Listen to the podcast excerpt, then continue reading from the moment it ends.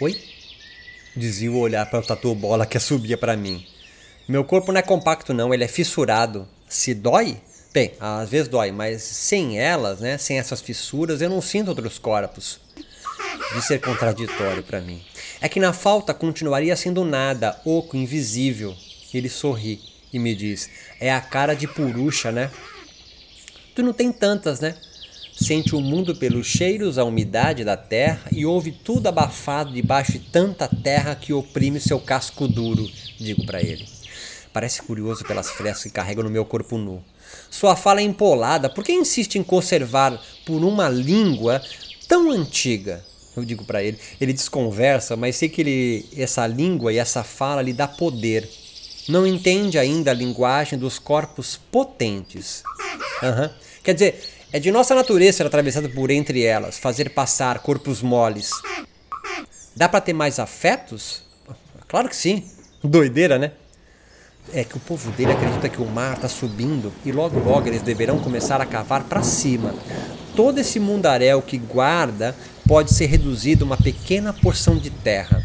Tudo devir. Ele se assusta com a imagem do Himalaia se tornar uma ilha, como eu falei para ele. Ele ri mas ri meio desbotado, constrangindo-se um pouco.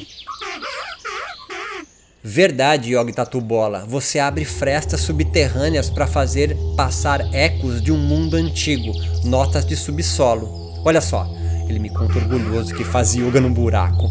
Eu não, seu Yogi Tatubola. Aprendi com meu povo deixar que o yoga faça por nós, entre nós.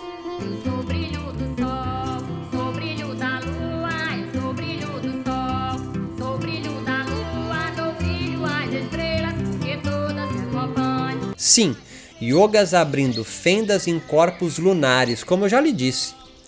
Vocês abrindo fendas no corpo da terra e nós em corpos humanos.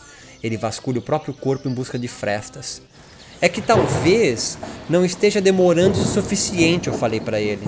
Fica pensativo, sacode a cabeça, arruma seus óculos, ajeita a cabeça nua Canta uma ladainha como que se protegendo de mim.